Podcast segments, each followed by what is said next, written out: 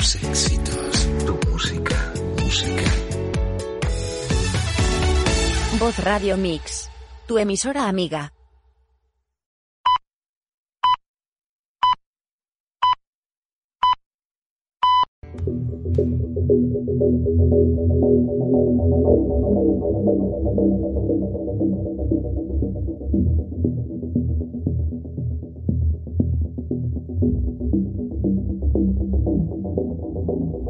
¿Existe un más allá?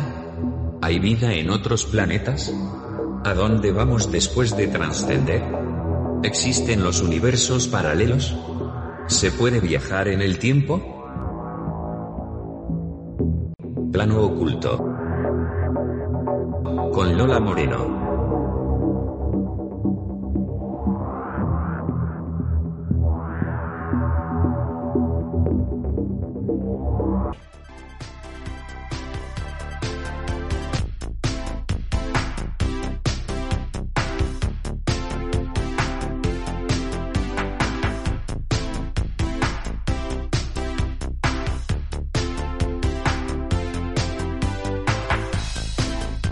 ¿Qué tal? Buenas noches, queridos amigos y oyentes de Plano Oculto.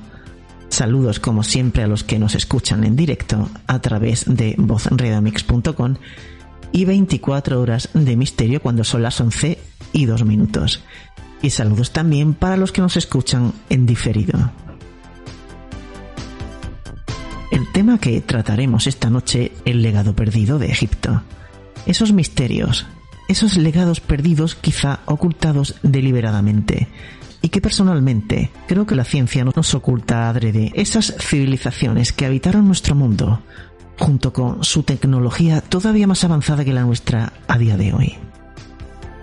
Si saliera a la luz toda la información que creo que tienen oculta, habría que cambiar la historia y eso no lo quieren porque vive muy bien en su zona de confort, a base de subvenciones millonarias, en su buena posición social, premios millonarios ensalzando su vanidad. Si se supiera todo, el sistema caería en cascada como fichas de dominó. Conclusión, vivimos en una descomunal mentira. Empezamos el programa con las secciones habituales. Las noticias de la ciencia y el misterio y la biblioteca de Alejandría con la recomendación de un libro. Pero antes, unos consejos.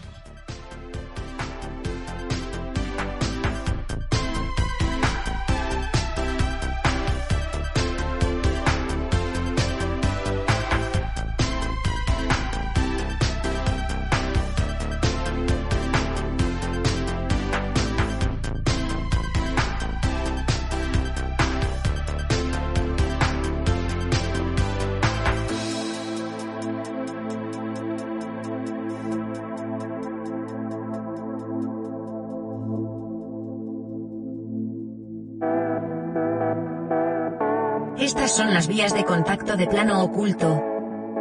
WhatsApp 643 03 07 74. Telegram, plano oculto. Twitter Lola Moreno Radio. Email, plano oculto arroba vozradiomix.com. Y plano oculto misterio arroba gmail.com.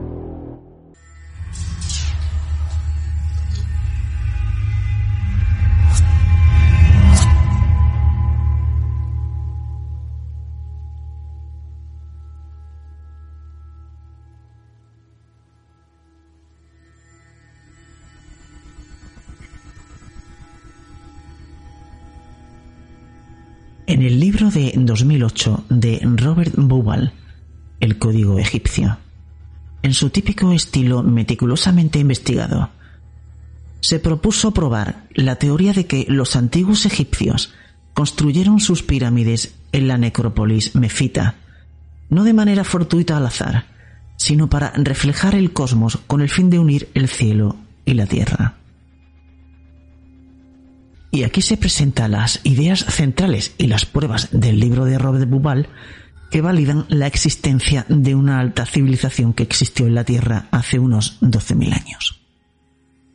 Esto es importante porque, por un lado, es esencial que entendamos la verdad de nuestra historia y la verdad de los orígenes humanos.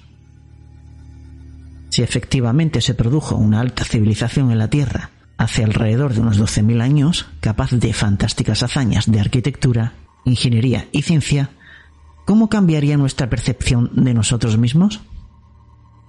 En segundo lugar, hay una gran cantidad de conocimientos ancestrales y sabiduría que los antiguos egipcios poseían de la que nos hemos olvidado.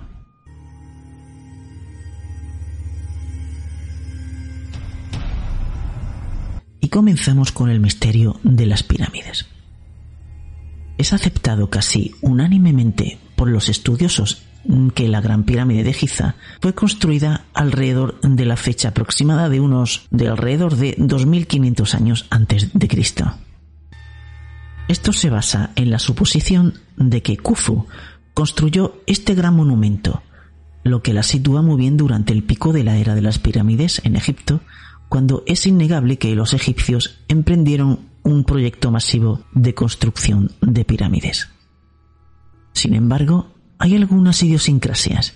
Ninguna otra pirámide en Egipto se acerca a la Gran Pirámide de Giza, especialmente las que sabemos que fueron construidas durante la era de las pirámides, muchas de las cuales han sido reducidas a un montón de escombros en la actualidad. Existe también el hecho inexplicable que parece que, como si la habilidad constructora de los antiguos egipcios disminuyera con el tiempo, en lugar de mejorar y sin embargo la gran pirámide sigue en pie, a pesar de que su capa exterior de piedra caliza blanca fuera extraída para edificar la ciudad de El Cairo, y que sigue estando hoy en día virtualmente sin afectar. Por no mencionar el hecho de que los antiguos egipcios mismos ni siquiera afirmaran haber construido la gran pirámide. Hay una sola pieza de evidencia que los egiptólogos utilizan para fechar la pirámide de 2500 años antes de Cristo. Y se trata de un cartucho con el nombre de Keops que fue escrito en la pared en pintura ocre roja en un pequeño espacio aislado dentro de la gran pirámide, que hubo que utilizar cartuchos de dinamita para abrir el camino hacia el interior. En ningún otro lugar en toda la pirámide hay una sola inscripción, salvo en este espacio que estaba encerrado, incluso antes de que se completase totalmente la pirámide. Esto sugiere el hecho de que los antiguos egipcios nunca consiguieron entrar en la Gran Pirámide, simplemente porque, como sabemos, pusieron las inscripciones en todo, así que básicamente la historia oficial de la datación de la pirámide es que supuestamente sabemos que fue construida alrededor de 2500 años antes de Cristo, por un supuesto cartucho original pintado en una pared, ni siquiera inscrito en una habitación que los constructores habrían creído plenamente que nadie volvería a entrar alguna vez en ella. La otra pieza, evidente que ciertamente es una fecha mucho más convincente, data a la Gran Pirámide aproximadamente en 2500 años antes de Cristo y fue descubierta por Robert Bobal. él descubrió que el canal sur en el eje sur de la Cámara de los Reyes apunta hacia las estrellas del cinturón de Orión, así como estaban en aproximadamente hace 2500 años. Esta es una evidencia más convincente de que se podría haber construido entonces, pero sin embargo todavía no resuelve el hecho de que los egipcios nunca afirmaron haber construido la Gran Pirámide y que un mapa estelar fue creado en el suelo por las pirámides de Giza, específicamente indicando 11.541 años antes de Cristo, así como el simple hecho de que estas pirámides estaban más allá del nivel de la tecnología de Egipto en ese momento, ya que están probablemente incluso más allá de nuestro nivel de tecnología de hoy en día. Esto debería, si somos de mente abierta, llevarnos a considerar al menos que se construyó en un tiempo anterior. ¿Y es posible una fecha más antigua de las pirámides? El historiador del siglo V a.C., Heródoto, llamó a Egipto el don del Nilo. Los propios egipcios fueron mucho más lejos. Afirmaron que su río sagrado tuvo su origen en las estrellas. En el libro de Robert Bubal, El Código Egipcio, en su meticuloso estilo de investigación, él proporciona una gran cantidad de evidencia muy convincente de que los egipcios construyeron sus pirámides en las necrópolis de Memphis para reflejar los cielos. Se dio cuenta de que al observar la necrópolis nenfita desde una perspectiva norte, específicamente en un antiguo sitio conocido como Letópolis, encontró que mientras miraba hacia el sur a lo largo del Nilo, algunos de los principales lugares históricos habrían creado un mapa de inicio con el Nilo simbólicamente representando la Vía Láctea.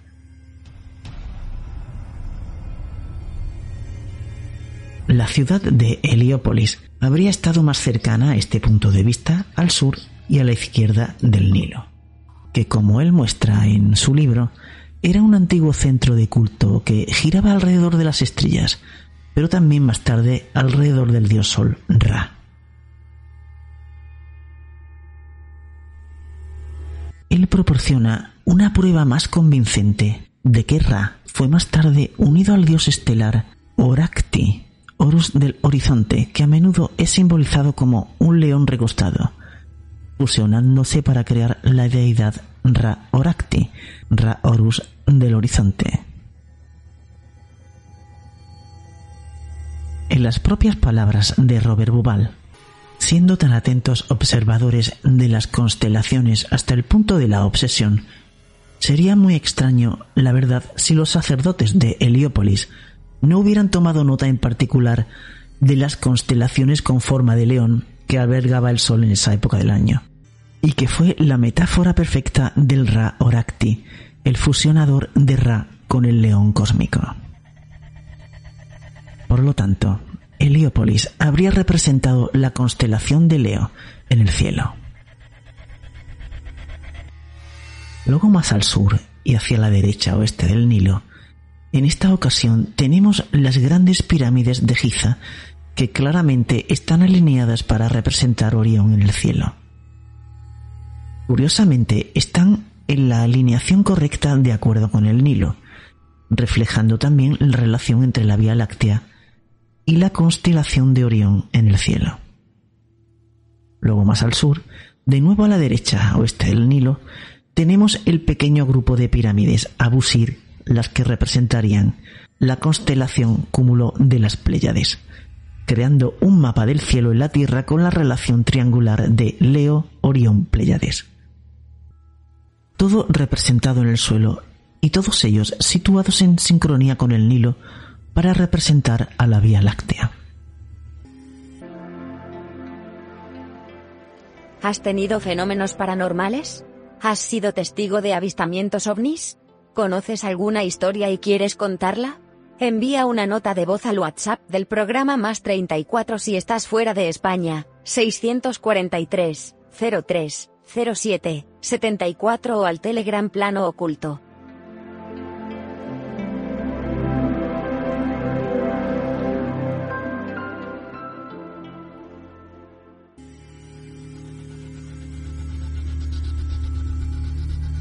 Lo único es que desde aproximadamente 2500 años antes de Cristo, el Nilo que corre de sur a norte habría estado perpendicular a la Vía Láctea en el cielo lo que habría sido paralelo con el horizonte en ese tiempo. Aquí es donde las cosas se ponen interesantes y donde Robert Bubal con valentía y admirablemente sigue la evidencia a pesar de que rompe con la convención habría habido algún momento en que la Vía Láctea habría estado corriendo en una dirección norte-sur en el cielo, por lo que estaba en alineación con el Nilo y así, este mapa de las estrellas era un reflejo de los cielos, en lugar de una imagen que tenía que girarse 90 grados para que coincidiera. Y seguimos ahora con el mapa estelar de la necrópolis de Memphis. Basado fuera de los ciclos sóticos, Robert Bubal decidió dar marcha atrás a los cielos, que cambia con el tiempo debido al fenómeno llamado precesión de los equinoccios, para llegar a la fecha de 11.541 años antes de Cristo. Lo sorprendente es que la fecha de 11.541 a.C., la Vía Láctea habría sido efectivamente girada 90 grados en comparación con la forma en que aparecía en aproximadamente 2.500 años antes de Cristo, y está de vez en vez perpendicular con el Nilo. Corre paralela con el Nilo y perpendicular al horizonte, realmente dando la apariencia de que la Vía Láctea, el río cósmico, está fluyendo directamente al río Nilo. Así, cuando los egipcios afirmaban que el río Nilo provino de las estrellas, esto no era solo un mito, esto era una referencia directa a una fecha mucho más antigua, aunque en realidad parecía, como es el caso, desde una perspectiva imaginativa y poética. Por otra parte, hemos visto que la Heliópolis estaba dedicada a Ra, que a veces fue simbolizada como un león. Habría reflejado sobre el terreno la ubicación de la constelación de Leo. Y las pirámides de Abusir estaban en la ubicación correcta, aunque no perfecta, para representar el cúmulo estelar de las Pléyades.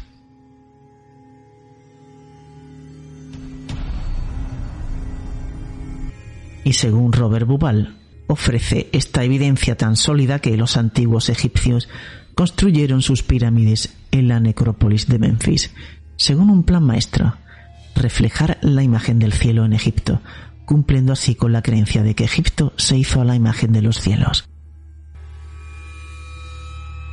Es evidente que durante la edad de las pirámides, que comprendían de la tercera a la sexta dinastía entre aproximadamente 2686 y 2181 a.C., los antiguos egipcios se embarcaron en un celoso proyecto de construcción de pirámides, y la evidencia sugiere fuertemente que están construidas de acuerdo con un plan maestro para reflejar los cielos en Egipto.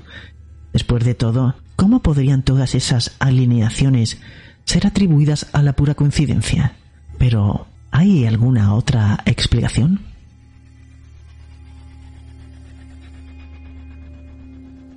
El hecho de que las pirámides de Giza están alineadas a un solo minuto de arco para reflejar perfectamente la constelación de Orión, como aparecía en 11.451 a.C., mientras Heliópolis y las pirámides de Abusir son mucho menos exactas y están meramente construidas en los lugares correctos para parecerse a la ubicación de las estrellas, pero no las alineaban exactamente como en las pirámides de Giza.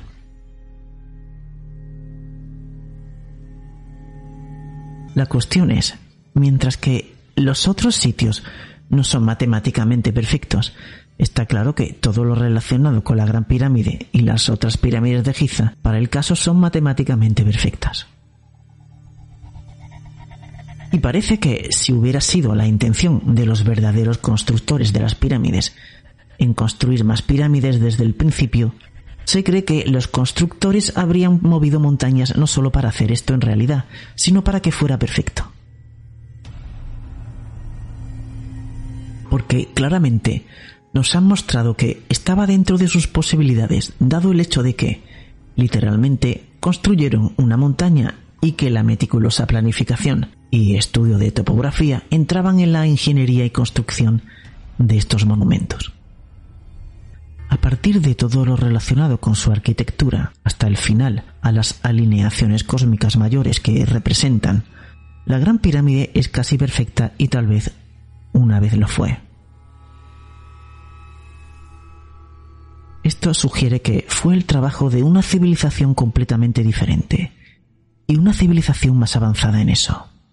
Se cree que la razón por la que los antiguos constructores de pirámides egipcias construyeron sus pirámides de acuerdo con ese plan maestro, el origen del mito de que Egipto fue hecho a la imagen de los cielos, tiene una fuente común.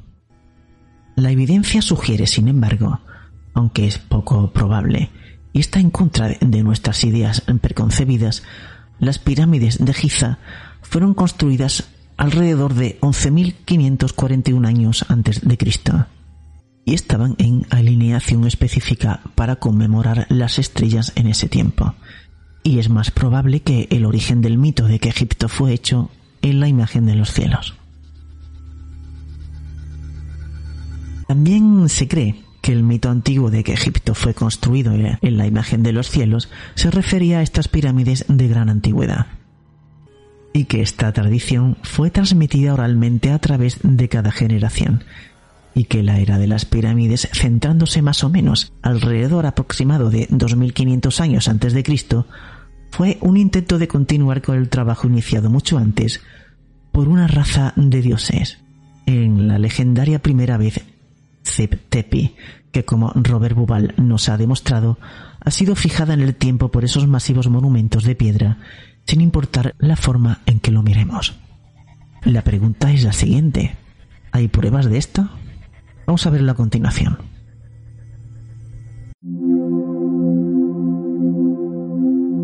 Envía tu nota de voz al WhatsApp del programa 643 03 07 74.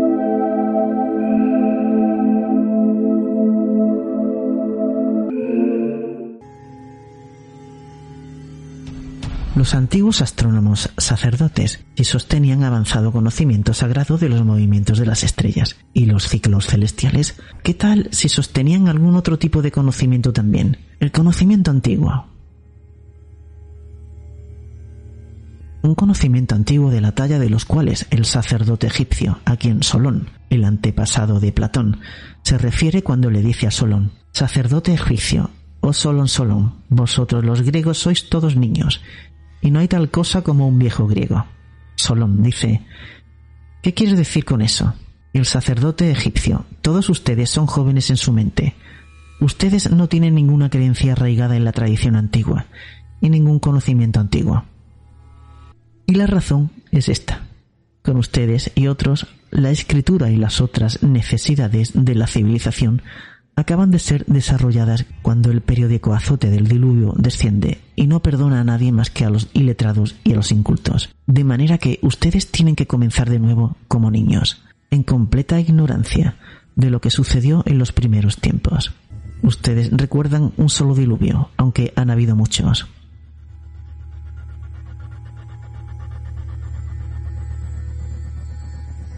Ahora la veracidad de las afirmaciones de Platón han sido puestas en duda y con razón. No hay que creer nunca nada completamente solo porque fue afirmado por alguien, o ha sido escrito en algún lugar, incluso si fue Platón quien lo dijo. Pero lo interesante es que no hay evidencia científica de apoyo y evidencia mítica de otra cultura antigua de las cuales identifican las mismas fechas para el diluvio universal y la afirmación de que han habido muchas inundaciones. El más antiguo mito de la inundación es de la India y son los mitos de Kumarikandam, que son mitos acerca de una civilización muy antigua y avanzada que existió hace más de 10.000 años en la India, que construyó grandes centros de aprendizaje y en general es muy reminiscente del mito de la Atlántida.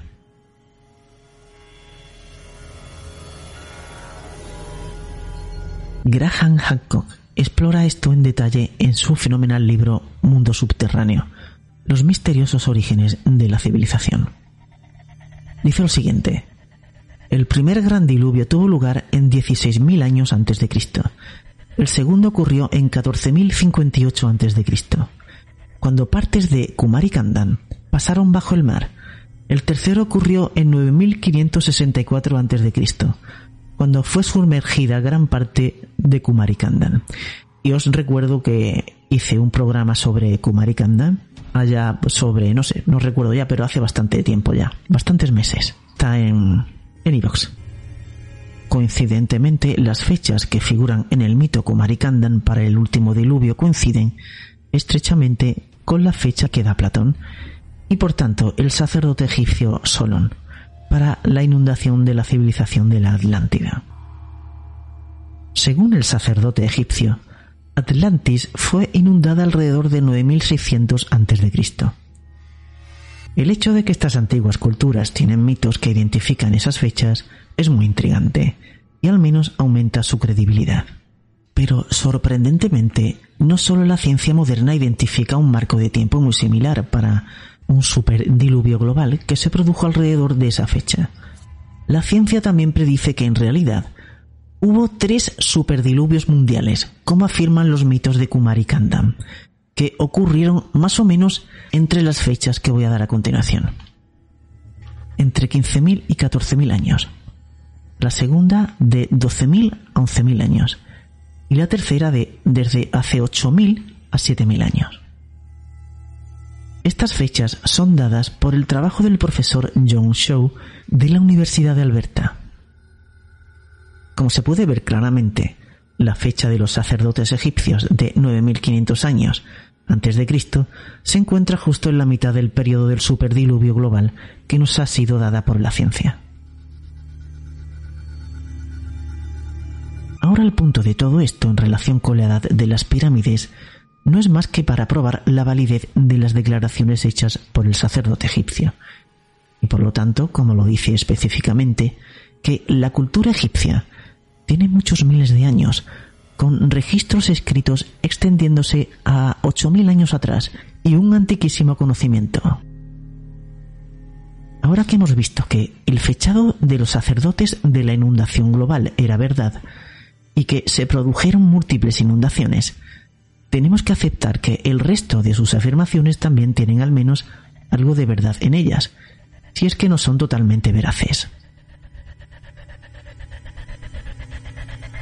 Así como un antiguo sacerdote egipcio dice claramente, había mucho conocimiento ancestral transmitido dentro del sacerdocio egipcio.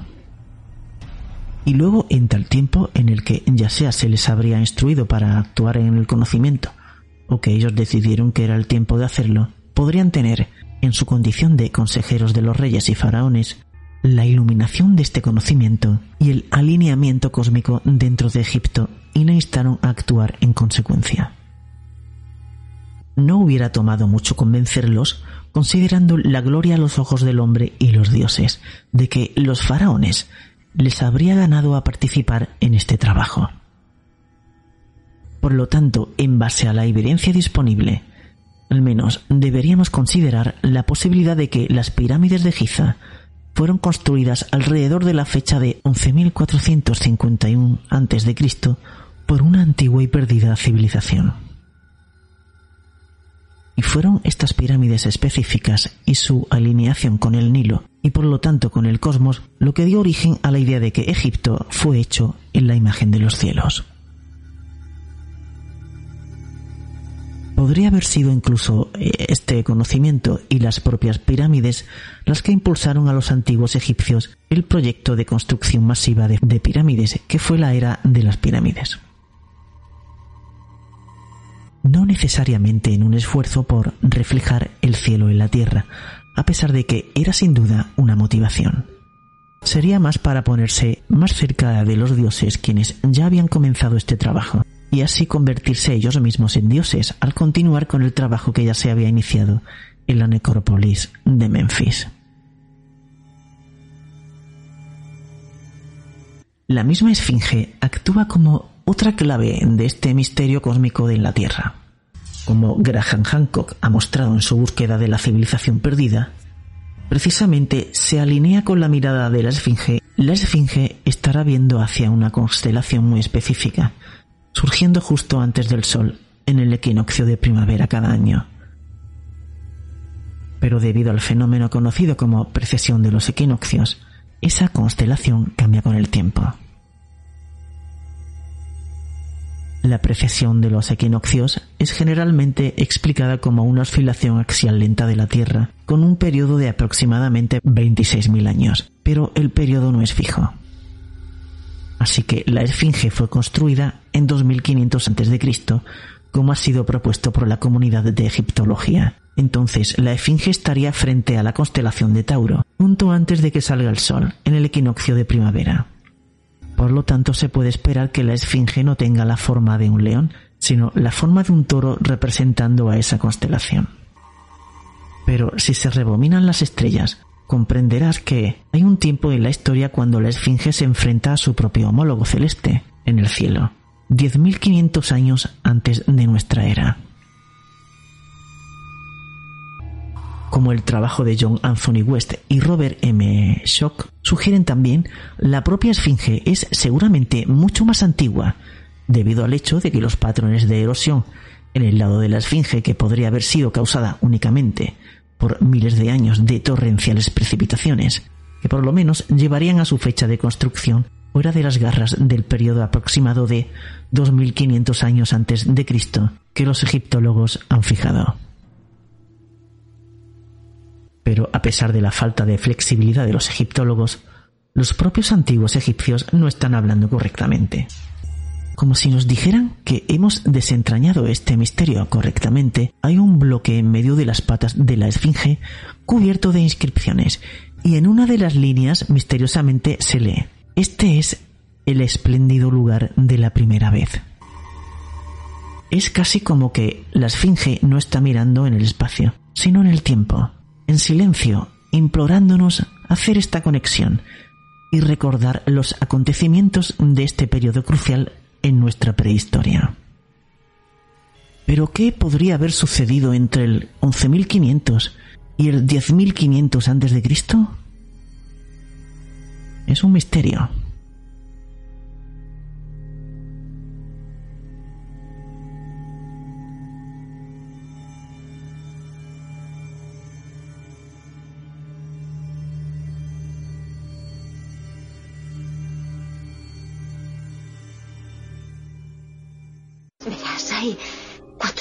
400 mil millones de estrellas solo en nuestra galaxia. Si solo una de cada millón tuviera planetas, y de esas en una de cada millón hubiera vida, y si solo en una por millón de esas hubiera vida inteligente, habría literalmente millones de civilizaciones.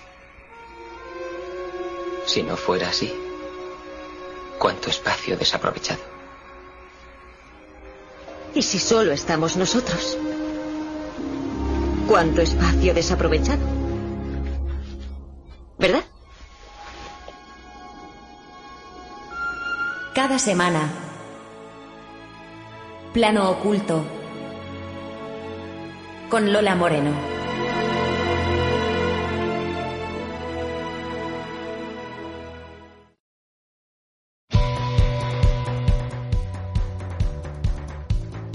Amigos, pues hemos llegado a las noticias.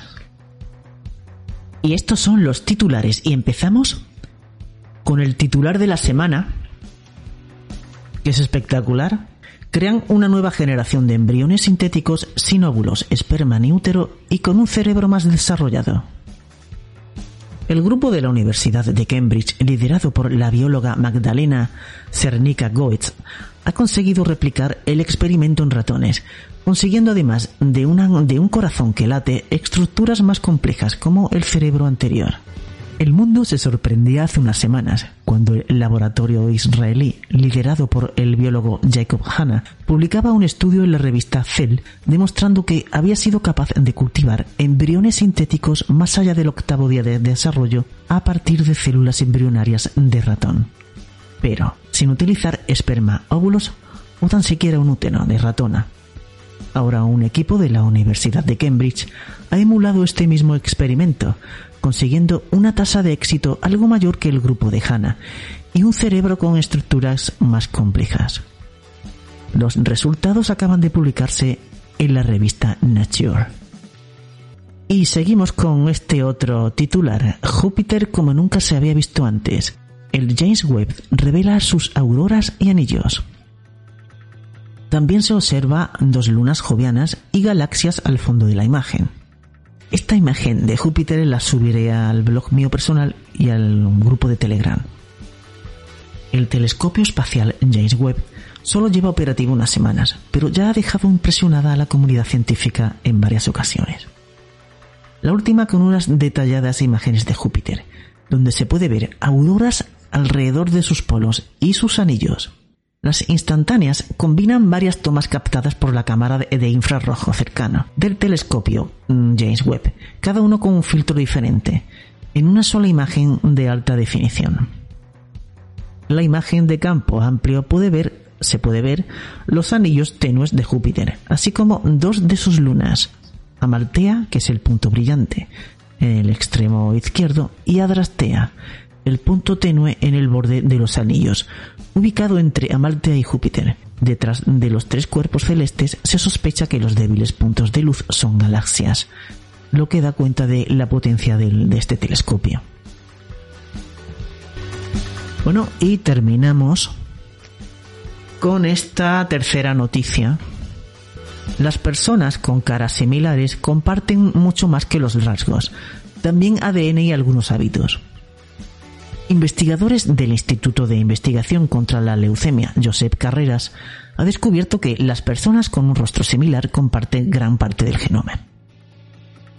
Es posible que algún familiar o amigo le haya comentado que ha conocido un doble suyo, o quizá el susto ha sido mayor si ha sido usted mismo quien se ha encontrado con su gemelo por la calle, reconociendo en él la nariz aguileña que comparte con su madre, los ojos achinados que heredados de su padre, o incluso hoyos de la barbilla, que también tiene su abuelo, o quizá, por aquello de la teoría de que dice que todos tenemos un doble en alguna parte del mundo, ha probado suerte con alguna aplicación o página de internet. Pues debe saber que si ha encontrado una copia con su misma cara, esta persona compartirá mucho más que unos rasgos, posiblemente tenga mucho de su ADN, aunque vivan en continentes diferentes, e incluso comportamientos y hábitos como el tabaquismo o el tipo de educación sean similares. Esta es la conclusión del estudio recién publicado en la revista Celpress y elaborado por un equipo de Instituto de Investigación contra la Leucemia dirigida por Manel Esteller, quien también es profesor de investigación y profesor de genética en la Universidad de Barcelona. En 2005 descubrimos que hermanos gemelos tenían el mismo ADN, también llamado gemelos monocigóticos, y presentaban diferencias epigenéticas, modificaciones químicas en la secuencia de ADN que regulan la expresión génica, que explican que no fueran perfectamente idénticos. Y explican los autores. En este estudio hemos explorado la cara de la otra cara de la moneda, personas que tienen el mismo rostro pero que no son parientes.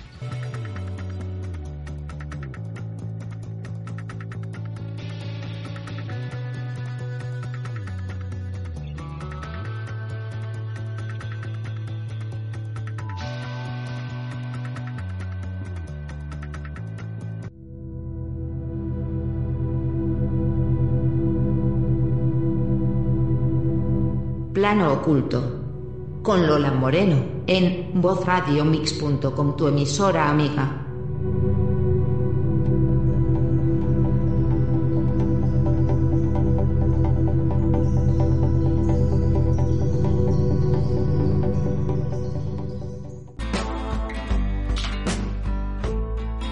Bueno amigos, pues hemos llegado ya a la biblioteca de Alejandría, con un libro sobre el antiguo Egipto.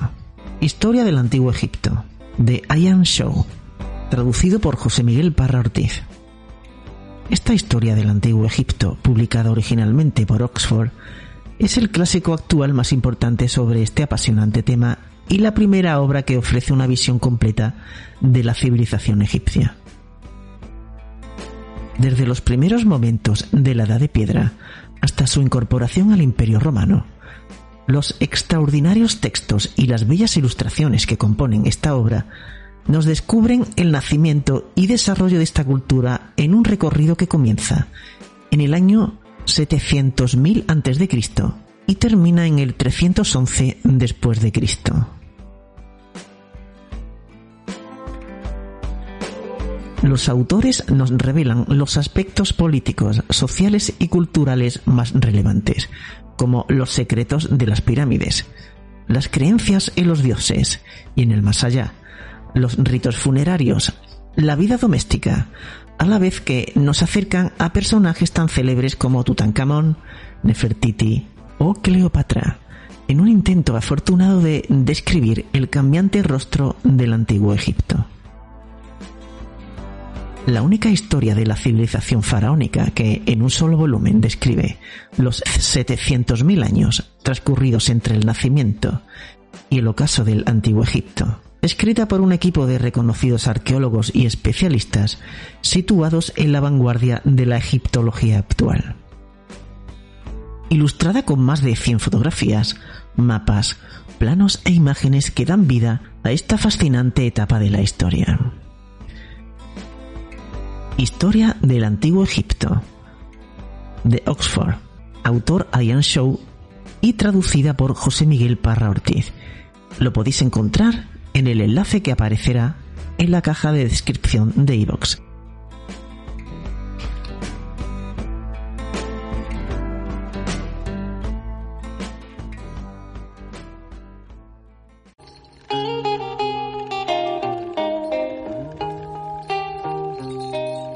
Queridos amigos y oyentes de Plano Oculto, ya podéis apoyar al programa por una cantidad simbólica al mes o la que deseéis con las siguientes ventajas. Poder escuchar los podcasts sin publicidad, así como el acceso a episodios extras. Además, podremos dedicar más tiempo y recursos al podcast para crear mejores contenidos gracias a ti. Muchas gracias por apoyar a Plano Oculto.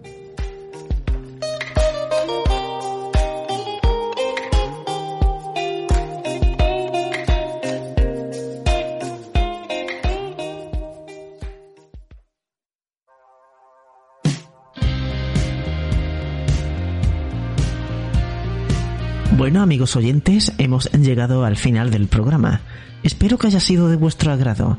Os emplazo a la próxima semana con una nueva entrega de Plano Oculto. Por favor, precaución al volante en la vuelta de las vacaciones. Os quiero a todos el próximo día. Hasta entonces, feliz semana.